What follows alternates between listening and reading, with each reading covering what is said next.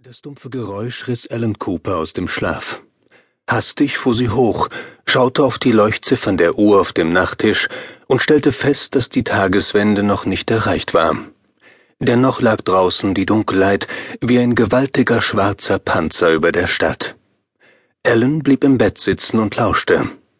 In den folgenden Sekunden hörte sie nichts, was sie allerdings nicht beruhigte, denn diesen dumpfen Laut hatte sie sich nicht eingebildet.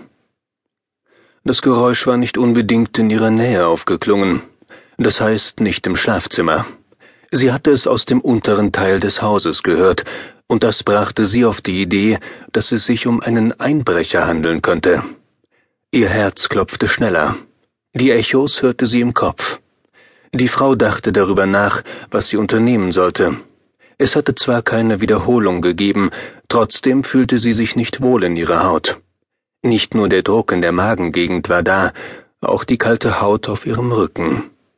Einige Sekunden später hatte sie sich zu einer Aktion entschlossen.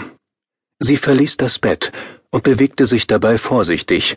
Unter dem etwas angerauten Stoff des Schlafanzugs schwitzte sie, und der Schweiß lag auch auf ihrer Stirn.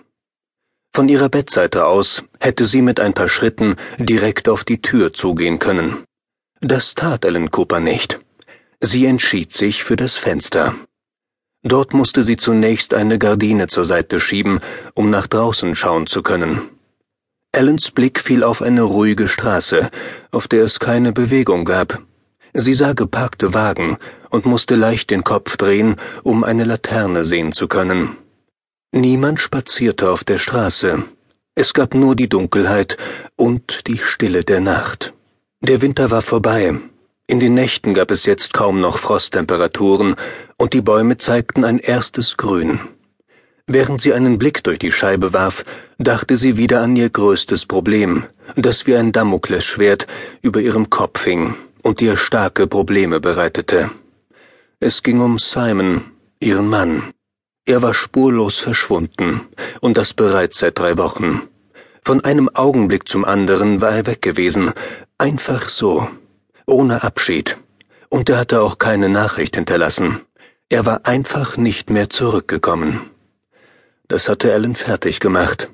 Nach drei Tagen hatte sie eine Vermisstenmeldung aufgegeben, und nach knapp zehn Tagen hatte sie eine Detektivin engagiert, aber auch sie war zu keinem Erfolg gekommen. Simon Cooper blieb verschwunden. Für Ellen war eine Welt zusammengebrochen. Sie hatte keinen Grund für sein Verschwinden gesehen. Ihre Ehe war so gut und schlecht wie jede andere auch. Finanziell war es ihnen gut gegangen. Keine Probleme mit dem Geld, auch das Haus war bezahlt. Es gab also keinen Grund für Simon zu verschwinden. In der Zwischenzeit hatte sie mehrmals mit den zuständigen Leuten bei der Polizei telefoniert. Die Wahrheit hatte man ihr nicht sagen wollen, doch in den Untertönen hatte schon der Verdacht mitgeschwungen, dass Simon möglicherweise nicht mehr am Leben war.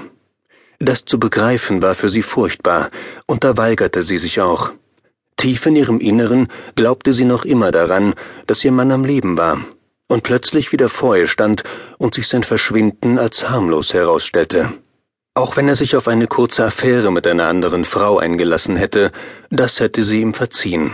Wichtig war nur, dass er zurückkam, sich ihr gegenüber öffnete und sie über alles reden konnten. Es war und blieb bisher ein Wunschtraum, der auch jetzt noch vorhanden war und sich seltsamerweise immer mehr verstärkte. Nein, auf der schmalen Straße war nichts zu sehen, es wäre auch zu schön gewesen. Ellen drehte sich nach links und schritt auf die Schlafzimmertür zu. Sie hatte sie nicht geschlossen und nur angelehnt. Sie quietschte nicht, als sie geöffnet wurde, und so betrat Ellen den Flur. Um die Treppe zu erreichen, musste sie nach rechts gehen. Sie hätte das Licht einschalten können, aber das traute sie sich nicht, und so ging sie in der Dunkelheit weiter, denn sie kannte sich hier im Haus bestens aus. Bis zur Treppe waren es nur einige Schritte. Sie hatte die rechte Hand nach vorn gestreckt und griff nach dem Geländer. Für einen Moment blieb sie stehen. Sie schaute nach unten. Plötzlich spürte sie ein Kribbeln im Nacken und ein kaltes Gefühl auf ihrem Rücken. Ihr Gesicht glühte, das Herz schlug schneller, denn dort, wo die Treppe endete, hatte sie tatsächlich einen hellen Schein entdeckt. Licht? Sie stellte sich die Frage und schüttelte über sich selbst den Kopf.